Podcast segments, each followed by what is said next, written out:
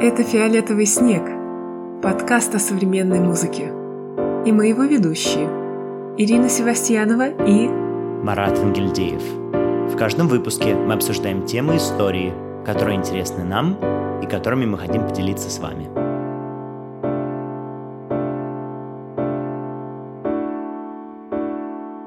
Всем привет! Это 25-й выпуск подкаста «Фиолетовый снег», подкаста о современной музыке и тех, кто ее делает. Мы продолжаем рассказывать об интересных сюжетах, связанных с современной музыкой. Привет, Ира! Привет, Марат! И, как вы, наверное, знаете уже, это финальный эпизод первого сезона. Это торжественно одновременно и грустно, потому что мы заканчиваем один этап нашего подкаста и осенью надеемся все-таки продолжить. Правда ведь? Да, действительно, у нас были идеи, посмотрим, будет э, месяц перерыва, и вам отдохнуть от нас, и нам отдохнуть от этих статей, э, кучи текста, которые мы перерабатывали, но, надеюсь, вам нравилось то, что мы делали, нам всегда было приятно получать ваши комментарии и эмоции, но все-таки мы вышли на финишную прямую, и у нас еще один выпуск для вас есть, а именно сегодняшний. Да-да, пока мы не ушли на перезагрузку, перепридумывание, и в отпуск. Мы хотим поделиться некоторыми новостями, которые у нас тут э, накопились. Во-первых, мы, как всегда, призываем вас подписаться на телеграм-канал, потому что там мы выкладываем всякие интересные посты.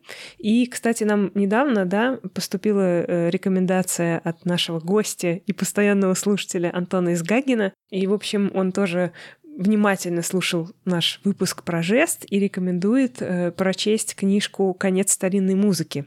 Ссылки, как всегда, будут в телеграм-канале и на других платформах. И, в общем, мы ее вам тоже рекомендуем, потому что она такая для не только для музыкантов, но и для простых смертных. Да, именно так. Спасибо большое, Антон. Мы ценим твои э, рекомендации, видишь, передаем их даже нашим слушателям. Ну что ж, а мы продолжаем разговаривать о музыке. Сегодня у нас такой необычный эпизод, можно даже сказать экспериментальный, слово нынче популярное в музыкальных кругах.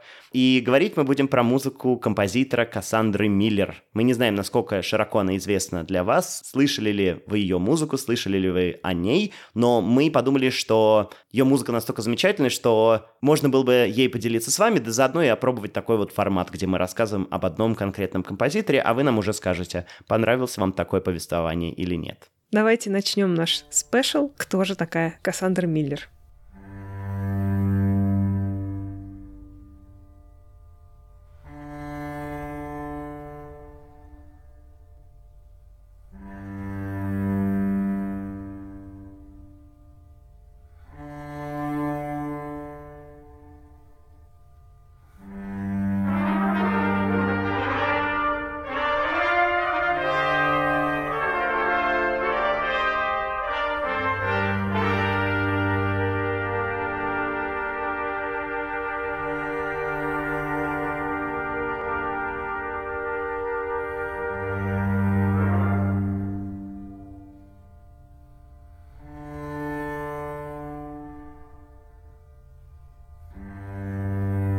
Вот с такой торжественной, величественной музыки мы начинаем рассказ о Кассандре Миллер, и это был дуэт для виолончели и оркестра. В газете «Гардиан» это сочинение включили в сотню самых лучших произведений, написанных в 21 веке.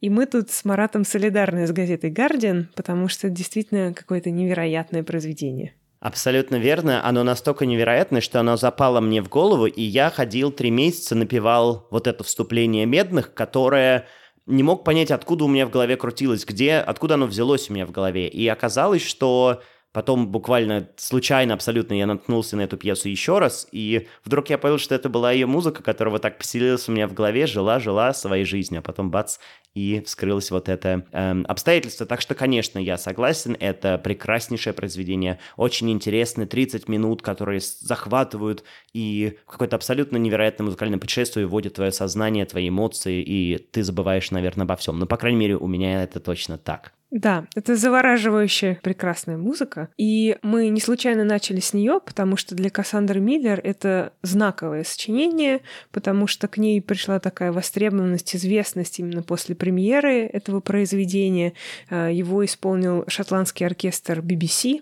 И, в общем, это очень престижно было, и э, Кассандру оценили как композитора после этой работы. Да, действительно, это принесло большую славу. И на самом деле это сочинение было такое кризисное для нее. То есть нам кажется, что она такой возвышенная, прекрасный вот успех, а на самом деле это поделило ее творчество на два периода, как бы, которое было до 15 года и после 15 года соответственно. Дело в том, что я был на исполнении этой пьесы, и меня очень тогда она вдохновила и поразила, но как-то потом тоже я про нее забыл на самом-то деле и вернулся уже намного позже. И я понял, что на самом деле прослушивание записи мне привнесло намного больше ощущений, чем если бы я слушал это вживую. Вот так странно, да, что вот почему-то записи мне больше подходят, чем живое исполнение. А ты знаешь, у меня, в общем-то, случается наоборот, потому что я как раз... Ты пишешь много ревью, в частности, в музыкальной жизни, да, довольно регулярно выходят статьи Марата о разных дисках. А я вот редко пишу о дисках, для меня это сложно. И я не могу сказать, что я как-то концентрируюсь на записях. Для меня все таки важно живое переживание, и, наверное, для меня еще важно, что есть ощущение зала, есть ощущение аудитории и того, что вы все дышите одновременно. И вообще для меня в каждом концерте ценен момент, когда, допустим, это какое-то очень хорошее исполнение или классное сочинение, и вдруг ты слышишь, что другие люди тоже очень внимательно слушают. Э, я, к сожалению, только один раз слышала Кассандру Миллер живьем, и, собственно, я и организовала это исполнение, потому что мы исполняли ее пьесу «Фомира» э, для скрипки соло на нашем фестивале Гнесин Contemporary Music Week еще давным-давно. По-моему, 2019 год у вас был. Так и есть. Ты все правильно загуглил. Видишь, какой, фан... Видишь, какой я фанат Гнесин Contemporary Music Week. Вот-вот. И я бы с удовольствием послушала какую-нибудь ее пьесу вживую. Вот надо что-то организовать, я считаю. Да, я думаю, шансы для этого точно есть. Ну что же, я думаю, мы перейдем потихонечку к биографии автора, чтобы представить ее, понять примерно, какие у нее корни, откуда она прорастает и откуда родилась вот такая вот интересная, необычная музыка. Как можно было бы рассказать о Кассандре Миллер в двух предложениях? Ну, буквально так. Это канадский композитор, которая родилась в 1976 году. Она пишет вокальную камерную оркестровую музыку, живет в Лондоне.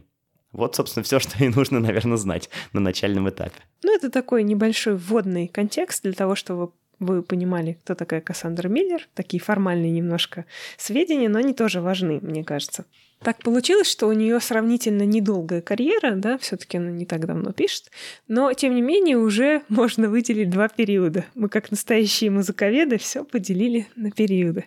И первый период действительно проходил где-то до 15 года, и рубежом его стал вот дуэт, который, кусочек которого мы услышали. И потом э, она стала себя как бы переосмыслять и пришла к другому типу письма. И что именно с ней случилось, мы, собственно, расскажем э, в этом выпуске, и как менялся ее стиль с годами, если можно так сказать. Да, очень торжественно продолжаем линию дуэта, которую мы слышали ранее.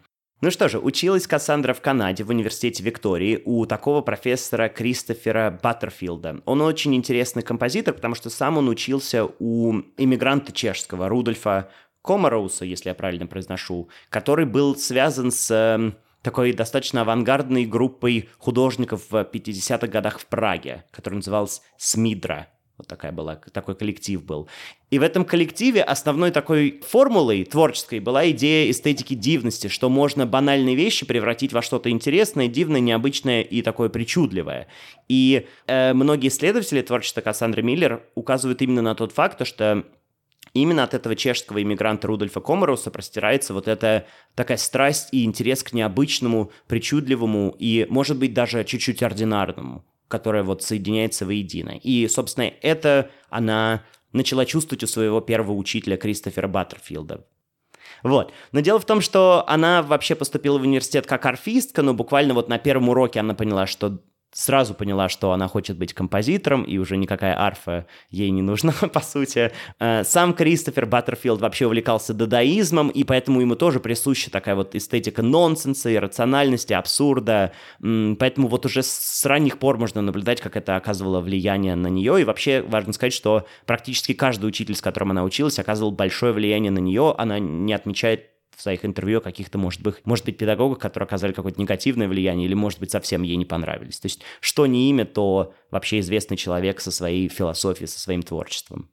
Действительно, у Кассандры было много известных э, учителей, но в какой-то момент она э, уехала из Канады и решила развиваться уже в другом э, месте. Она поступила в Нидерланды, в Галакскую консерваторию, и там она училась тоже у замечательных совершенно композиторов, у Ричарда Эрса и Яниса Кириакидиса. И в тот момент написала очень хорошую пьесу, которая тоже известна, и, собственно, вот она вошла на диск, который композиции оттуда мы вам сегодня ставим активно в подкасте. И пьеса называлась «Озомер».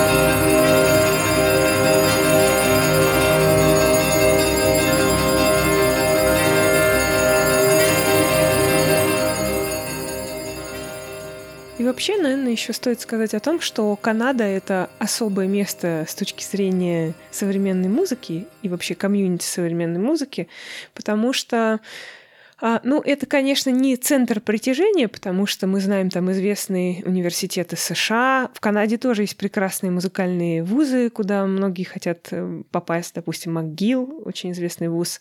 А, но в целом а, там мало что происходит, да, такого э, масштабного какого-то, важного. То есть там своя сцена, она довольно локальная, и поэтому многие авторы, да, они вынуждены либо переезжать в Америку, либо куда-то в Европу, либо как Кассандра Миллер а, в конечном счете там в Великобританию. Ну, Великобритания тоже особая сцена современной музыки. Тут Марат, наверное, знает лучше меня. Но э, так или иначе, вот э, Кассандра, да, она впитала в себя несколько таких сцен. И, с одной стороны, канадскую, потом еще голландскую. Голландская сцена, она, наверное, такая более технологичная, потому что тот же Кириакидис, да, он большой специалист в электронике, в каких-то компьютерных интерфейсах, и это тоже на нее повлияло, мне кажется. И, э, конечно, британская сцена, у нее тоже свое лицо. Дело в том, что когда она приехала в Голландию, она очень изумилась тому, что вообще композитор — это какая-то, может быть, такая значимая культурная профессии, и что, в принципе, создание музыки тоже может как-то влиять на сознание людей. То есть такой очень европоцентричный подход, наверное, к культуре, и ее это очень сильно удивило. Она действительно сказала, что я никогда не задумывался о том, что вот музыка может как-то влиять на сознание людей, на их поведение, она может заставлять их задумываться. Это такая культура, а композитор — это вообще профессия, которую нужно оттачивать и создавать себе. То есть очевидно, что такой вот канадская аутсайдерность, она присуща ей, и, кстати, другим композиторам, которые тоже из Канады, и мне было бы очень интересно когда-нибудь либо написать статью, либо вот поговорить в нашем подкасте про канадских композиторов, потому что действительно они такие маверики и обладают своими уникальными такими особенностями. И причем каждый обладает своей уникальной особенностью. Так что такая абсолютно э, в этом плане удивительная страна, богатая на таланты. Эта музыка, которую вы только что услышали, базируется на поэме голландского писателя Тона Телегена, в которой рассказывается так по-простому очень о мире, в котором все хотят любви, но никто не может ее дать. И вот это такой как бы бэкграунд у этого сочинения. Ир, что, вот когда мы слушали его, что ты что ты подметила в этой музыке? А, мне кажется, это очень чувственная музыка. С одной стороны, там вот есть холодный тембр ударного инструмента, такой немножко как будто бы из смартфона и вообще из такой музыки даже, которую часто используют там в дизайне пространства, да, когда там что-то такое маримба играет очень легкое, приятное. А с другой стороны, вот в середине этой пьесы на вас вдруг обрушивается целый какой-то звуковой поток, и в ней, в этой пьесе какое-то невероятное ощущение тревоги есть. И вот это, конечно, очень здорово передано, когда вот это все спокойное, вот такое холодное, отстраненное звучание, и вдруг что-то невероятное, такое эмоциональное, чувственное. В общем, мне эта пьеса очень близка. Не знаю, как тебе. Нет, мне тоже она очень нравится. Мне кажется, тут отличная работа с пульсом. То есть вот этот до минорный аккорд маримбы, он потихонечку замедляется. И эм, об этом тоже было много чего написано. Уже эту пьесу анализировали многие исследователи. Но дело в том, что вроде бы, вроде бы такой простой материал, да, всего лишь что до минорный аккорд, и буквально два инструмента играют обертона, да, гармоники, флажолеты по-русски. Ай-яй-яй. Какие-то термины? Очень-очень эффектно это все срабатывает вместе. И действительно, когда в середине пьесы мы слышим вот этот абсолютный шквал, который просто вываливается из человека, когда он как будто бы держал, держал, держал все внутри себя, и тут бац, это выливается наружу, это очень, конечно, мощно, эффектно. Да, и, конечно, важно еще отметить, наверное, что вы слышите, это совсем не модернистская музыка в таком ключе середины 20 века или даже европейский модернизм. То есть Тут все-таки обычные, достаточно банальные, можно так сказать, избитые, да, материалы, модальная тональная гармония, то есть гаммы. Но как все это в оберточку такую закручивается, это великолепно, извините, я не, даже мой музыковед внутренне выключается, когда я вспоминаю про эту музыку. Я вот тут с тобой абсолютно солидарна, потому что э, кажется, что Кассандра Миллер, она как будто бы относится вот к этому направлению новых классиков, и неоклассики, э, да, которые мы искренне не любим, по-моему. Сори. Да, я... да. Хорошо, хорошо, что вы не видите мое лицо в этот момент, ну да. Да, как будто Марат ел лимон, да. Но Кассандра Миллер — это какое-то исключение. И тут, конечно, мне кажется, все дело в таком синтаксисе, в ее музыкальном мышлении, как уже ранее говорил Марат, э, с чертами абсурдистского какого-то такого нас духа. И конечно, вот этот синтаксис и то, как она работает именно с музыкальным материалом самым простым, он и делает ее музыку такой интересной. Ну вот дело в том, то, что я знаю, что она, мы точно не можем сказать, потому что до конца не ясно, все-таки учит она до сих пор в Гилдхолле в Лондоне или нет, но она точно училась с 18 года, и я знаю людей, которые даже учились у нее. И интересно, что в Гилдхолле тоже работал Лоренс Крейн, о котором мы упоминали в некоторых из наших выпусков, и вот у них есть такой, да, интерес к вроде бы обыденному, но переделывание это в что-то необычное, в то, что мы еще не слышали. То есть э, говорит, наверное, о том, то, что можно извлечь еще очень много всего из вроде бы простых, всем понятных вещей. То есть взять ту же гамму до мажорную, насколько же много есть способов извлечь звук и создать из этого какое-то вот единое музыкальное сочинение. Так что это тоже вселяет надежду на то, что еще шанс есть у каждого из нас написать отличную отменную пьесу. Важно даже не какие средства вы используете в своей композиции, а важно, как вы это делаете. Поэтому здесь это правило работает стопроцентно.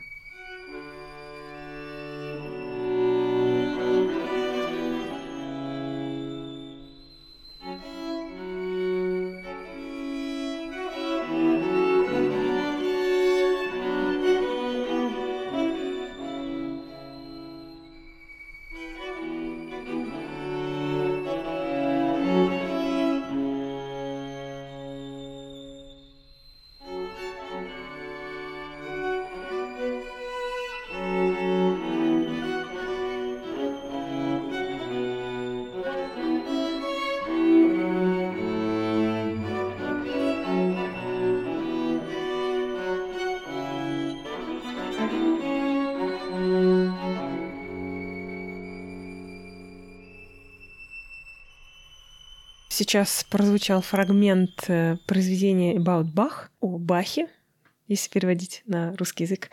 Это тоже такая знаковая ее работа. Это струнный квартет. Изначально, как я понимаю, э, она задумала это как пьесу для альта, но потом ее замысел изменился. И здесь, наверное, так ярко проявляется вообще стиль ее письма. Как вы заметили, опять-таки язык довольно простой, средства довольно простые. Вот мы пока слушали с Маратом, тут тоже э, говорили о том, что действительно очень простые средства, которые, казалось бы, должны быть банальными. И, и при звучании такой музыки, да, обычно профессионалы морщатся, говорят, ну что это так просто, да я это могу за 15 минут вообще сочинить. Но вот э, на самом деле у Кассандры Миллер такая кажущаяся простота, потому что эта музыка, она довольно сложно организована. Вот как пишет сама Кассандра, у нее, кстати, есть отличная такая диссертация, это большой труд, в котором она пытается осмыслить и свое творчество, и понять, что на нее повлияло, как на композитора.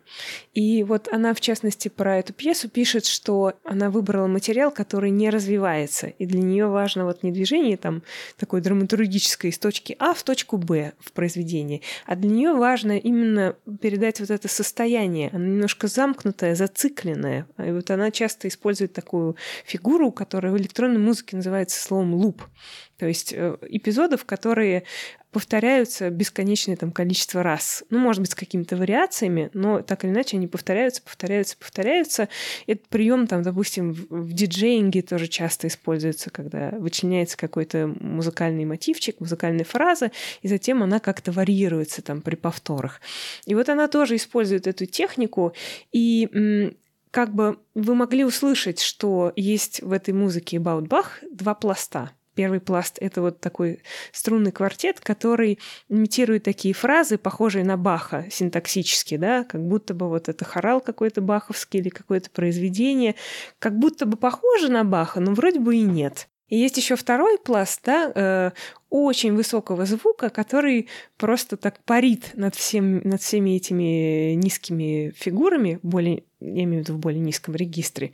И это, конечно, очень крутое, по-моему, переживание вообще Баха. Потому что, если вдуматься, да, с одной стороны, есть вот эта красота структур, которая всегда есть в музыке Баха, когда ты восхищаешься тем, как это сделано, и с другой стороны, это какая-то вот недостижимая его высота. И вот это вот как раз есть в структуре самой этой пьесы Кассандры Миллер. Судя из твоих рассуждений, ты очень большой фанат Баха, кстати, как и я в этом смысле. Но, возвращаясь к Кассандре, она, кстати, в своих интервью многочисленных э, говорит о том, что действительно для нее вот это наслоение идеи является очень важным тоже таким элементом ее языка, потому что она вспоминает романтическую традицию, где обычно была мелодия, которая вела слушателя за собой и структурировала, по сути, все вот это музыкальное путешествие. Но в случае с Кассандрой ей Миллер. Почему-то мы ее по имени называем, не по фамилии. Но смысл в том, то, что ей э, очень важно, чтобы слушатель сам выбирал свое музыкальное путешествие, так сказать, и концентрировался на разном материале. На том, который он слышит, она вспоминает тоже Фелдмана, которого мы многочисленно упоминали, где как бы стирается уже память, и ты сам выбираешь, что, на каких фрагментах или кусочках концентрироваться. Поэтому, да, очевидно, что это присуще ее стилю, и мы это услышим еще в следующих сочинениях тоже.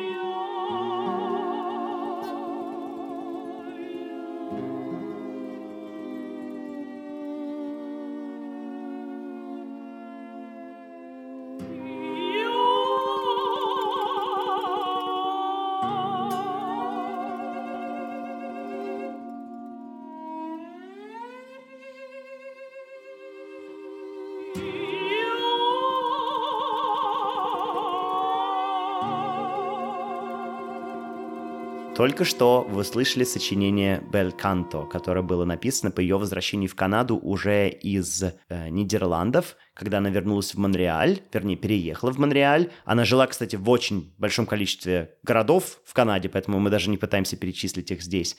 Вот, она не знала французский, и это была вот та пьеса, которую она писала, когда вот только-только переехала в этот город.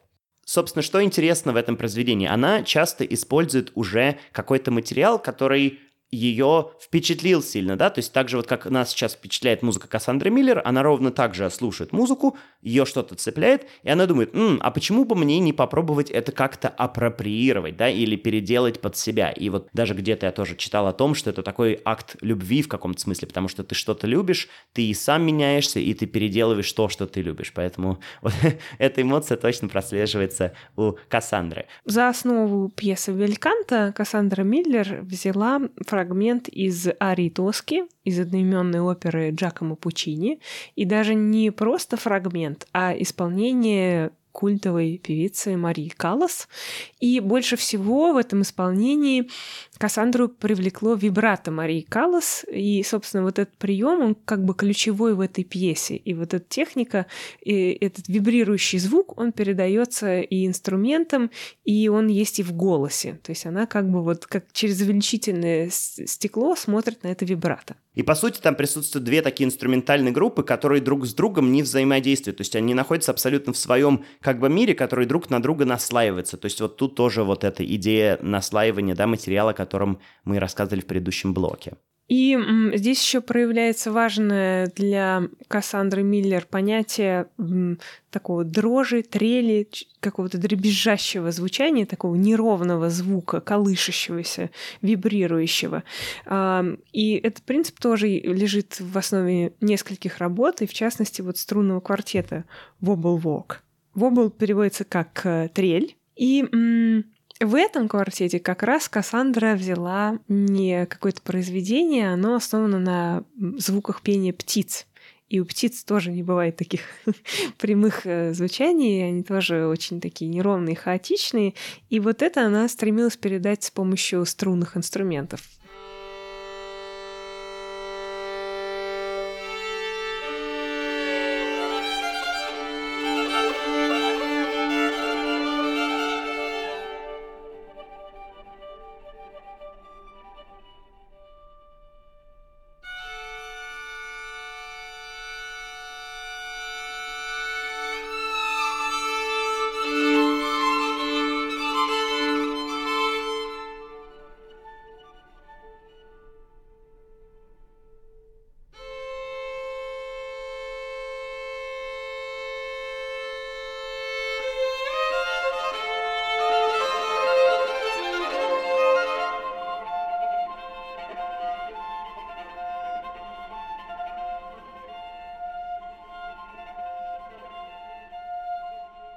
Возвращаясь к тому, о чем мы говорили в самом начале выпуска, о делении Кассандры и ее творчества на два периода, скажем так, до 15 года и после, вот очень все-таки важно подчеркнуть еще раз, что акт транскрипции, то есть записывание материала на слух, то есть ты прослушиваешь материал на слух и записываешь его нотами, он был очень важен для нее. И, соответственно, все эти пьесы, которые вот мы сейчас вам проиграли, они э, в той или иной степени задействовали это. Просто вопрос всегда был, как именно это было осуществлено. И тут, мне кажется, важно послушать еще одно сочинение, которое называется «Philip the Wanderer», написано в 2012 году, в котором она первый раз начала уже прям очень точно транскрибировать действия другого человека, а именно человека, который играл на мбире, таком инструменте, его еще иногда называют калимба, из Мозамбика. И э, для того, чтобы точно сделать транскрипцию этой игры, ей пришлось даже задействовать компьютерные технологии, вот то, о чем Ира тоже уже говорила, потому что там очень-очень сложный ритм, и что интересно, при прослушивании произведения э, не чувствуется, что есть какое-то такое скованное да, исполнение, то есть ощущение, что играется достаточно свободно,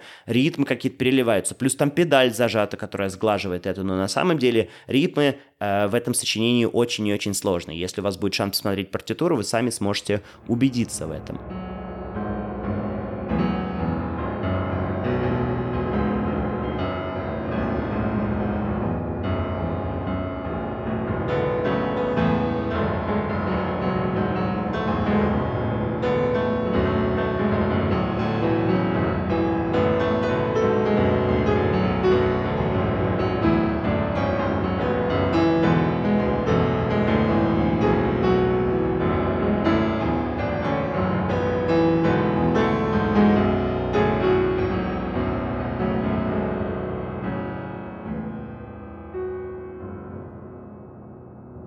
И вообще очень здорово, что она свои сочинения, в том числе Филипп the Wanderer, о котором вот сейчас я вам рассказываю, и то, что уже упоминала Ира про фон мира, который был написан в честь Мира Бенджамин, они все задействуют живых людей, и у нее вот прям здорово, что названия исполнителей, названия ее друзей, коллег, они прям э, являются названиями целых произведений. То есть, очевидно, вот эта связь между людьми, она очень ценит своих исполнителей. И тоже я вообще был бы счастлив, если все композиторы так относились к своим коллаборантом, если так можно выразиться. Ну, мне кажется, она даже сама это объясняет, и она называет это эмпатичным слушанием, когда вот для нее, например, очень важен человеческий голос и вообще вокальность в музыке. И м, она говорит, что очень важно слушать через эмпатию, и она воспринимает голос телесно. То есть, например, когда вы смотрите там спортивные соревнования, то вы вольно или невольно, вы там прыгаете или бежите вместе с, со спортсменом, который это делает, да, или вы понимаете, насколько ему больно, если он упал. И то же самое с голосом. Когда кто-то поет, вы транслируете это на свое тело. То есть мы так устроены, мы же учимся на повторениях и на мимикрии, да. И вот для Кассандры вот э, подключаться эмоционально к другому человеку очень важно. Именно поэтому вот она часто выбирает э, даже песни какие-то, там, не знаю, группы Нирвана, потому что в пьесе «Фо мира» фактически почти что цитируется пьеса очень известная, точнее не пьеса, а песня очень известной группы Нирвана. И ей очень важно подключаться к этому голосу, понимать, какой он. Вот эмоциональная такая связь для нее очень важна.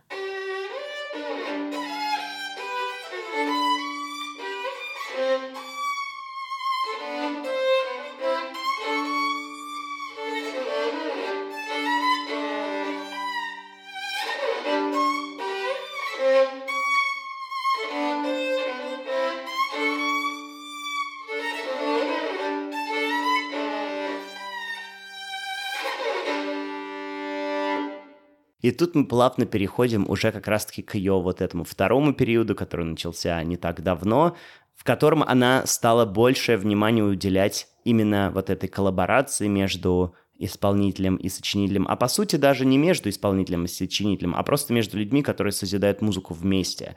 И вот Ира нам сейчас чуть-чуть расскажет о ее совместном проекте с Джулиет Фрейзер, сопрано, очень известный из Великобритании, в которой они вместе создают музыку. И я читал интервью, что до сих пор, даже когда ее спрашивают про это, про, про вот этот коллаборативный проект, эм, до сих пор идет такой след, чуть-чуть шлейф тянется за, за ней, что якобы она является главным автором, а все-таки Джулиет Фрейзер всего лишь исполняет это дело. То есть от, избавиться от этого клима композитора в каком-то смысле ей тяжело. Если я правильно поняла, то м, у Кассандры Миллер э, в какой-то момент возник кризис по поводу вот нотации сочинений, потому что нотация предполагает, что ты ставишь исполнителя в какие-то рамки, что ты говоришь ему, что в каждый конкретный момент он должен делать. И вот как раз вот эти коллаборации с разными исполнителями, а у Кассандры Миллер это была коллаборация с Джулиет Фрейзер, а, она позволила э, добиться такого сотворчества, когда исполнитель, он ну, почти что импровизирует. То есть она не сильно регулирует действия исполнителя. Она, может быть, какой-то такой наставник, но тем не менее она старается как раз пробиться к природе самого человека, исполнителя. Мы, кстати, говорили в одном из первых выпусков о композиторах, которые становятся перформеры и которые сами исполняют свои сочинения. А тут вот такой сложный сложное взаимодействие между композитором и исполнителем. И действительно, у них был очень удачный, на мой взгляд, проект э, с Фрейзер, э, когда они сделали такую пьесу, она существует в видеоварианте, и там наложены три звуковых дорожки. Это все пение и не только пение, а такие еще разные звуки, даже не певческие, э, которые издает э, Джулиет Фрейзер во время этой пьесы. И тут опять э, Кассандра взяла за основу уже существующее произведение. Это фрагмент, фрагменты песен британской группы T-Rex. И это произведение в нем всего одна исполнительница, но за счет наложения трех звуковых дорожек кажется, что это такой целый вокальный ансамбль, и Фрейзер там и как будто бы солирует, и какие-то побочные звуки издает, и за бас выступает таким басом. То есть это такой э, ансамбль в лице одного человека. То есть это очень интересный опыт, и мы пока не знаем, как это будет развиваться дальше, но вот мы всячески вам рекомендуем послушать, он есть на YouTube. Да, хочется добавить только одно небольшое уточнение. Пьеса называется Tracery T-Rex. Написана была в 2020 году. Тоже существует в таком виде-варианте. Тут, наверное, коронавирус сыграл не последнюю роль тоже, э, смею предположить. Вот, но действительно, и творчество, конечно, Кассандра Миллер оно становится с каждым годом все более известным, его все больше исполняют, и, конечно же, очень интересно будет посмотреть, куда она будет выруливать, так сказать, сейчас, куда она придет. Может быть, еще эм, что-то интересное она нам покажет, я абсолютно в этом не сомневаюсь. А мы будем рады записать для вас еще один эпизод про Кассандру Миллер и рассказать о третьем периоде ее творчества. Как только мы сможем его опознать. Вот таким вот интересным, необычным, наверное, чуть-чуть спонтанным и экспериментальным форматом мы заканчиваем наш сезон. Мы подготовим для вас специальную форму, где вы сможете оставить свои пожелания о дальнейшем развитии подкаста, может быть, предложить какие-то свои темы или вообще поделиться впечатлениями. Может быть, вы предложите нам какое-то сотрудничество, и мы придумаем что-то вместе. В общем, мы открыты к предложениям, пока мы уходим на каникулы, но в целом мы всегда рады обратной связи от вас. Пишите нам на почту, в Телеграм. И спасибо, спасибо большое всем, кто слушает нас. Всем пока. До встречи в новом сезоне.